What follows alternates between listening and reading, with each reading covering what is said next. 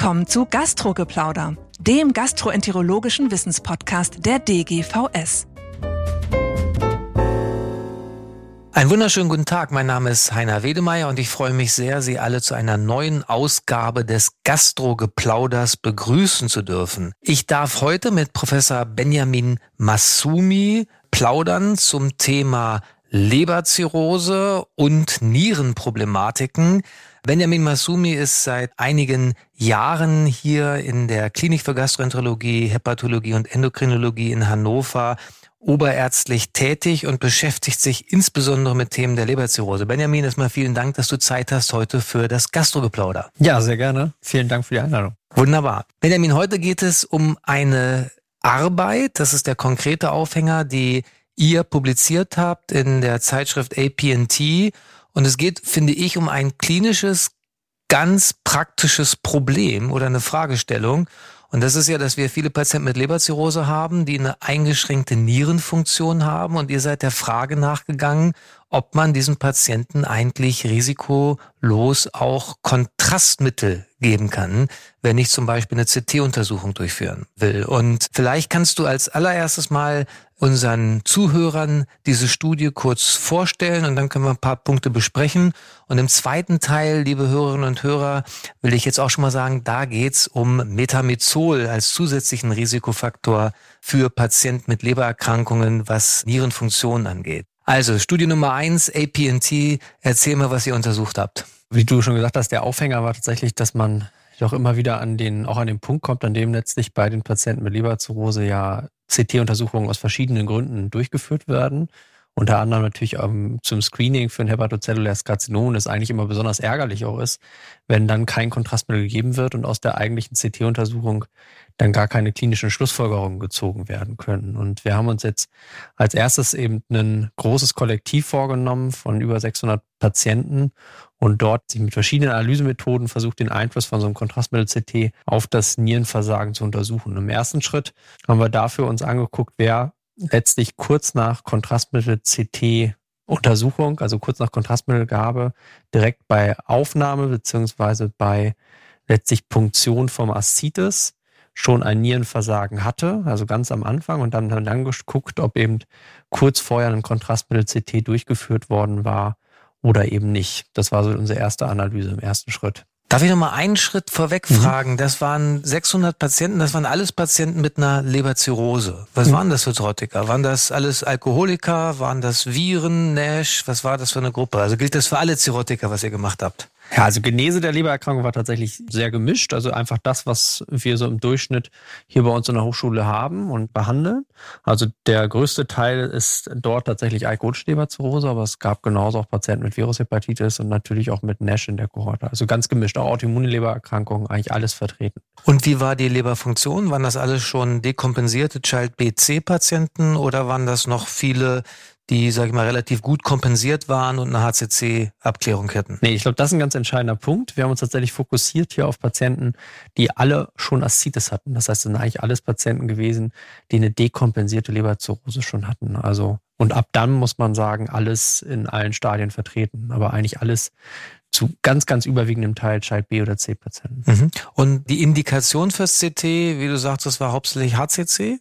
Auch da muss man sagen, unterschiedlich, aber da gab es auch alles. Also zum Teil haben wir einfach Evaluationen für eine Tippsanlage gemacht, zum Teil waren das Untersuchungen, wo wir eben Richtung Transplantation einfach die Gefäße angucken mussten, vor einer Transplantation und zum Teil waren es auch HCC-Screenings. Also mhm. auch da waren es ganz unterschiedlich. Das Einzige, was wir tatsächlich nicht mit drin haben, was wir ganz explizit ausgeschlossen haben, waren CT-Untersuchungen, wo wir Notfall-CT durchgeführt haben, aufgrund jetzt zum Beispiel von einer schweren Infektion zur Infektfokussuche. Also alles, was Notfall-CT-Untersuchungen waren, waren hier ausgeschlossen und ist auch, glaube ich, ein entscheidender Punkt und Unterschied zu anderen Studien, die vielleicht auch zu einem anderen Ergebnis gekommen sind. Mhm. Okay, so, was ist jetzt rausgekommen? also im ersten Schritt, glaube ich, gerade bei den Dekompensenten zur Aufnahme, muss man sagen, gab es keinen Unterschied. Das war schon mal wichtig. Also letztlich war es sogar so, dass die Patienten, die kurz vorher noch ein KMCT gekriegt hatten, die hatten sogar tendenziell, muss man sagen, eine niedrigere Inzidenz vom Nierenversagen im Vergleich zu den Patienten, die kein KMCT bekommen haben. Aber es war auch nicht statistiksignifikant. Also es gab keine signifikanten Unterschiede in der Inzid oder in der Frequenz von einem AKI, also einem akuten Nierenversagen zur Baseline mhm. zwischen den beiden Gruppen. Mhm. Und dann im zweiten Schritt, wie ging es dann weiter? Also gab es dann Subgruppen, wo vielleicht es doch ein Kontrastmittel ein Problem sein könnte? Also ja, also es, es gab ja in letzter Zeit gab es ja nicht nur bei der Leberzirrhose, sondern auch bei ganz vielen anderen Kohorten insgesamt überhaupt Diskussionen, wie weit das Kontrastmittel noch als gefährlich einzuschätzen ist für die Niere und als relevanter Faktor. Und in anderen Gruppen, unter anderem in großen Untersuchungen von mehr als 12.000 Patienten, gibt es Studien, wo eben geguckt wurde, ob das vielleicht daran hängt, ob die Niere letztlich vorgeschädigt ist. Und da ist eben rausgekommen, in einigen Studien zumindestens, dass möglicherweise bei den Patienten überhaupt nur ein Risiko besteht, die eben schon eine Einschränkung ihrer Nierenfunktion haben. Und da auch tatsächlich je schwerer die Einschränkung der Nierenfunktion, desto relevanter möglicherweise das Risiko für ein akutes Nierenversagen. Und um das zu untersuchen, ob das eben bei den Zirrhosepatienten auch relevant ist und ob das vielleicht da auch zutrifft, haben wir halt im zweiten Schritt uns nur auf die Patienten fokussiert, die eben schon eine Einschränkung ihrer Nierenfunktion haben. Das heißt, alle Patienten mit einem Kreatinin unter 133 Mikromol pro Liter haben wir ausgeschlossen und nur die mit einer eingeschränkten Nierenfunktion, relevant eingeschränkten Nierenfunktion, haben wir in der zweiten Analyse eingeschlossen und da dann geguckt, ob es quasi im Verlauf, im kurzfristigen Verlauf innerhalb von 28 Tagen nach dieser CT-Untersuchung dann zu einem akuten Nierenversagen oder sogar zu einem schweren akuten Nierenversagen, also AKG Grad 3 mhm. gekommen ist. Und auch da ist es so, dass es tatsächlich keine signifikanten Unterschiede gab. Mhm. Also weder in dem Auftreten eines Nierenversagens generell noch im Auftreten eines schweren Nierenversagens und auch in Bezug aufs Überleben hatte letztlich die Kontrastmittel-CT-Untersuchung keinen Einfluss. Oder keine Assoziation gab es dazwischen. Also für die Hörer, wir werden die Studie in den Showlinks zu dieser Ausgabe verlinken.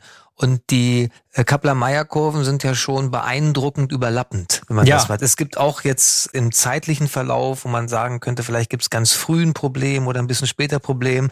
Es ist ja komplett gleich. Also eigentlich macht es ja gar nicht das Kontrastmittel. Oder ist das zu optimistisch?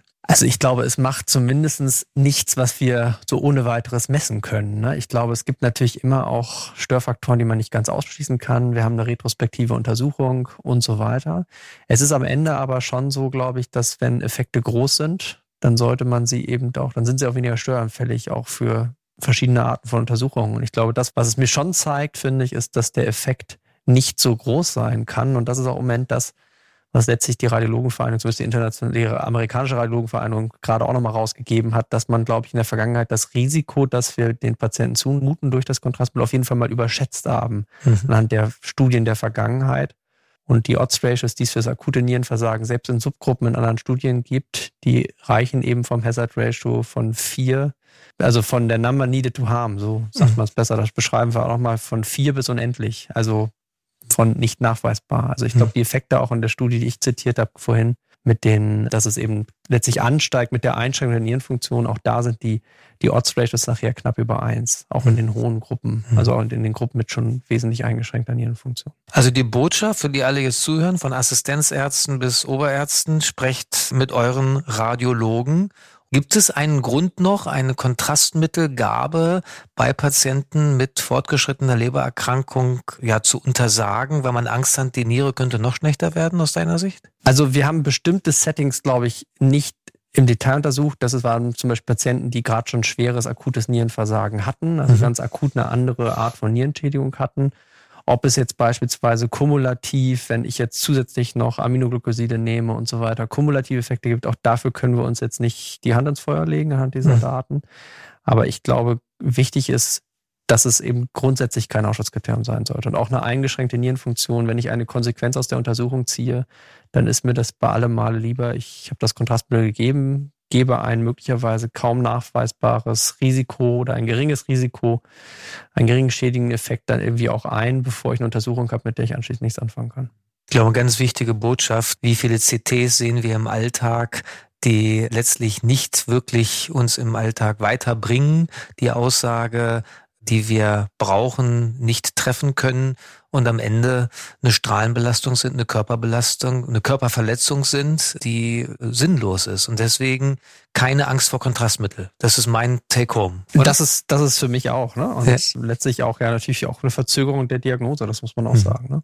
Mhm. Patienten warten ja unter Umständen auch eine gewisse Zeit auf ihre CT-Untersuchung. Wenn ich jetzt quasi das CT wiederholen muss nach gar nicht allzu langer Zeit, weil die Untersuchung eben nicht aussagekräftig ist, dann habe ich im Zweifel eben auch wieder mhm. Zeit verloren, wo die Therapie hätte schon begonnen werden können.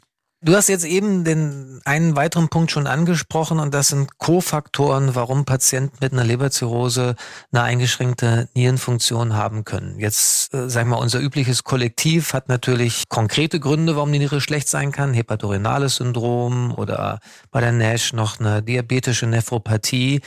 Aber ihr habt ja noch eine andere Arbeit auch im Deutschen Ärzteblatt jetzt äh, publiziert, wo ein Kofaktor, der zu einer eingeschränkten Nierenfunktion führen kann, vielleicht häufiger ist, als wir alle glaubten und der vielleicht wirklich im Alltag übersehen wurde. Und das ist die Gabe von Metamizol. Das Novalgin, was wir ja alle ganz viel einsetzen als Schmerzmittel schätzen, wo es dann vor ja, zwei Jahren den rote Handbrief gab, der gesagt hat, Mensch, das kann zu Leberversagen führen. Da gab es ja auch eine Fallserie aus Hamburg, die das gezeigt haben. Und ihr habt jetzt, wenn du die Studie nochmal kurz darlegen könntest, was habt ihr gemacht? Novalgin und Einfluss auf Nierenfunktion und Überleben, wenn du die Studie uns kurz nochmal vorstellen könntest. Ja, auch da muss man sagen, war der Aufhänger eben ähnlich aus der klinischen Praxis geboren, dass man halt immer viel über Schmerztherapie bei unseren Patienten nachgedacht hat und letztlich natürlich auch an ein, letztlich der antipyretische Effekt von Novalgin in der Vergangenheit natürlich gerne ausgenutzt hat und man bei Novalgin eigentlich immer so sich auf der sicheren Seite gefühlt hat, weil es eben ja kein klassisches NSAR sein soll, und von den NSARs wir ja nämlich wissen, dass aufgrund der Zyklooxygenase-Hemmung wir eben eine Schädigung der Nieren zu erwarten mhm. haben. Und jetzt muss man ehrlicherweise eigentlich sagen, dass wenn man die Pharmakologen fragt, dann sagen die zwar ja, es ist kein typisches NSAR, aber natürlich macht Novagin unter anderem auch einfach eine Hemmung der Zyklooxygenase. Das ist dann ein bisschen unterschiedlich zu jetzt den bösen die wir sonst so kennen in Bezug auf COX-1 und COX-2-Hemmung, aber grundsätzlich macht das eine Hemmung von beiden Substanzen. Mhm. Wir haben uns auch das quasi retrospektiv angeguckt in einer großen Kohorte von Patienten mit Leberzirrhose und Aszites, die eben stationär behandelt wurden und haben geguckt, im ersten Schritt in dieser retrospektiven Kohorte, ob es eben eine Assoziation gibt zwischen einer Novalgin-Einnahme innerhalb von sieben Tagen vor Baseline und dem Auftreten eines akuten Nierenversagens mhm. in der Folge. Und hier waren die Kurven ganz anders als beim Kontrastmittel. Die gingen gravierend auseinander. Also mhm. das war hochsignifikant assoziiert. Wir haben das Ganze natürlich auch multivariat untersucht, analysiert und versucht zu adjustieren gegenüber verschiedenen anderen Risikofaktoren für letztlich Nierenversagen, unter anderem eben mal Indikatoren fürs Vorliegen von Infektionen beispielsweise. Aber es blieb eben hochsignifikant. Im nächsten Schritt haben wir dann gesagt, wenn das eine wirkliche Assoziation ist, dann müsste es ja vielleicht auch einen dosisabhängigen mhm. Effekt geben. Und haben uns letztlich dann im nächsten Schritt die kumulative Novalgin-Dosis angeschaut und haben hier gesehen, dass in der Tat, je mehr Novalgin ich nehme, desto schlechter ist das oder desto höher ist das Risiko für einen Aki. Und letztlich bei mehr, bei einer kumulativen Dosis von über 10 Gramm pro Tag haben wir mal einen Cut-off gebildet und zwei Gruppen gemacht und haben da auch gesehen, dass eben das Risiko bei der Gruppe, die mehr Novagin nimmt, einfach höher ist, als mhm. bei der, die weniger nimmt. Der nächste Punkt, den man ja fragen kann, ist, wenn man jetzt einen dosisabhängigen Effekt hat, okay, dann ist vielleicht der große Bias, dass die Patienten mit Novagin, obwohl wir eben versucht haben, zumindest nach Hinweisen von Infektionen zu adjustieren der multivariaten Analyse, dass einfach grundsätzlich Patienten, die Schmerzen haben oder eben Novagin aus diesen Gründen bekommen, dann eben einfach vielleicht ein höheres Risiko generell für akutes mhm. Nierenversagen haben. Deswegen haben wir auf Hinweis unseres pharmakologischen Co-Autors nochmal eine Subanalyse gemacht mit Opiaten. Auch keine Substanzgruppe, die jetzt bei den Zirrhosepatienten wahnsinnig beliebt ist, aber da haben wir letztlich noch verglichen Novagin gegen Opiate und haben tatsächlich gesehen, dass bei den Patienten, die nur Opiate und nicht Novalgin nahmen, das Risiko für ein Nierenversagen wesentlich niedriger war. Mhm. Und das Ganze haben wir dann auch noch bei einer prospektiven, unabhängigen Kohorte bestätigt. Also auch da haben wir nochmal uns das retrospektiv angeguckt, aber bei einer prospektiv gesammelten Kohorte haben wir letztlich die gesamten Daten auch mal bestätigt. Nochmal, was soll, wenn ich jetzt Assistenzärztin auf einer Station bin, setze Novalgin ein, Du hast vom Dosiseffekt gesprochen. Mhm. Wann treten die akuten Nierenversagen auf? Ist das, geht das sofort und früh oder ist das etwas, wenn ich erst, muss ich zehn Tage das geben, bevor ich mein Aki sehe? Nee, das war in der Regel sehr früh. Es waren auch vor allem, muss man sagen, die Patienten, oder war eher früher, die Kurven gingen sehr früh auseinander, schon innerhalb der ersten Tage. Mhm. Wir haben letztlich, muss man sagen, auch bei den Patienten, die es neu anfangen, gravierendere Effekte gesehen als die, die es schon länger nehmen. Also mhm. scheinbar scheint es da schon eher schnellere Effekte zu geben, ne, als dass man jetzt irgendwie, also man muss jetzt nicht tagelang darauf warten. Mhm. Zumindest jetzt nicht bei der reinen Assoziation haben wir jetzt nicht irgendwie jetzt irgendeinen Latenzeffekt oder so feststellen. Und hatte das Langzeiteffekte? Das auch? Also du hast ein akutes Aki, hatten die Patienten, jetzt kann man sagen, okay, ist nicht so schön, aber kriege ich mhm. vielleicht wieder nach ein paar Tagen einen Griff danach? Mhm. Haben die ein Langzeitproblem gehabt? Mhm. Also wir haben jetzt nicht untersucht, ob das jetzt nach einem Jahr beispielsweise da jetzt noch eine Assoziation war zu schweren mhm. Nierenschäden oder so. Was wir aber schon gesehen haben, ist, dass diese Assoziation mit dem Aki auch assoziiert oder die Einnahme von Novalgin auch assoziiert war durchaus mit einer erhöhten Sterblichkeit in mhm. dem 28-Tages-Follow-up. Und der andere Punkt, den man, glaube ich, schon anbringen muss, ist, dass wir von anderen Analysen zumindest wissen, dass dieses Auftreten vom akuten Nierenversagen schon auch assoziiert ist damit, dass die Patienten chronisch, also eine chronische Nierenfunktionsverschlechterung erleben. Auch mhm. unabhängig von der Zirrhose. Das ist generell mhm. so, aber jetzt gerade auch bei der Leberzirrhose gibt es Studien, die das auch gezeigt mhm. haben, dass das so ist. Es ist ja schon etwas, was ich muss gestehen, ich bis vor kurzem nicht so im Alltag auf dem Schirm hatten. Setzen wir zu viel Novalgin im Alltag ein? Die Frage ist ja immer, das Problem ist, glaube ich, die Alternative. Und wir haben im Moment, glaube ich, keine guten Alternativen oder generell, muss man sagen, sind wir bei der Schmerzmedikation natürlich in der Bredouille, gerade mhm. bei der eingeschränkten Leberfunktion. Mhm. Die Patienten mit der eingeschränkten Leberfunktion, da haben wir eben das Problem, dass wir letztlich auch nichts geben wollen, was das Risiko für eine hepatische Enzephalopathie erhöht. Mhm. Wir haben gleichzeitig die Einschränkung der Nierenfunktion. Die klassischen NSARs sind eben auch nicht empfohlen sodass wir da sicher ein Problem der Alternativen haben. Ich glaube, grundsätzlich aber gilt es fast wie immer, gibt es eigentlich eine Indikation. Wir haben es viel mit dem Pantozol und mit den PPIs in der Vergangenheit diskutiert und auch, glaube ich, beim Novalgin ist immer zu hinterfragen, auch rechtzeitig, braucht wirklich jeder Patient viermal 40 Tropfen, braucht mhm. jeder Patient viermal ein Gramm und muss es dann als Dauermedikation weiter fortgeführt werden oder kann ich nicht auch wieder reduzieren? Und ich mhm. glaube, dass der letzte Schritt, reduzieren und absetzen, ist, glaube ich, der Punkt, auf den man als allererstes macht. Mhm. Der rote Handbrief vor zwei Jahren war ja Leberversagen. Ja. Unter Novalgin. Habt ihr das geguckt? Habt ihr das auch gesehen oder ja. war das schwierig zu analysieren? War schwierig zu analysieren, aber wir haben danach geguckt, haben jetzt bei unseren Patienten keine erhöhten Fälle von Transaminasenanstiegen gesehen. Mhm. Das waren ja auch Patienten jetzt, der rote Anbrief war ja eher akute mhm. hepatozelluläre Schädigung. Wir haben jetzt keine großen Transaminasenerhöhungen oder gesehen, weil ich glaube auch, dass das von der Inzidenz her wahrscheinlich dann die falsche Kohorte ist. Also die Fallserie aus Homburg sind ja gesammelte Fälle von wahrscheinlich Hunderten bis Tausenden, Zehntausenden von Patienten, die letztlich Novalgin eingenommen haben. Mhm. Und da trimmt es ganz relativ selten zu akuten hepatozellulären Schädigungen. Mhm. Dem Vergleich sind natürlich die Gruppe, die wir untersucht haben, wahrscheinlich, um sowas zu sehen, viel zu klein. Aber grundsätzlich sehen wir ja in der Klinik in den letzten Jahren ganz eindeutig auch durchaus Leberschäden, die wir auf Novagin auch zurückführen, mhm. wo, wo, wir Assoziationen haben, wo ich mich ja auch erst an PatientInnen aus deiner Sprechstunde erinnern mhm. kann, wo es sehr, sehr eindrucksvoll gezeigt worden ist. Also, Ben, erstmal vielen Dank für die Diskussion dieser zwei, finde ich, klinisch höchst relevanten Paper. Ich nehme mit, keine Angst vor Kontrastmittel und beim Novalgin aufpassen. Kein komplettes No-Go, aber kritisch hinterfragen, nicht zu viel geben, rechtzeitig die Dosis reduzieren, weil es wirklich ein dosisabhängiger Effekt ist, wie Novalgin, Metamizol die Niere schädigen kann. Ist das die Take-Home-Message? Unterschreibst du die? Ich finde die sehr gut zusammengefasst, ja. Also, liebe Hörerinnen und Hörer, vielen Dank auch für Ihr Interesse zu diesem Thema.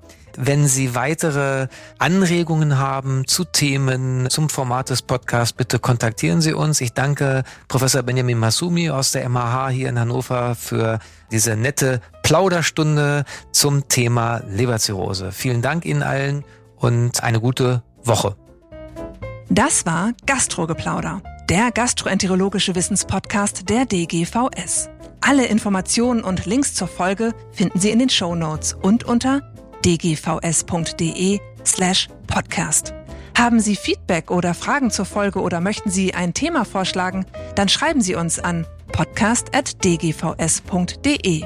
Vielen Dank fürs Zuhören und bis zum nächsten Mal bei Gastrogeplauder.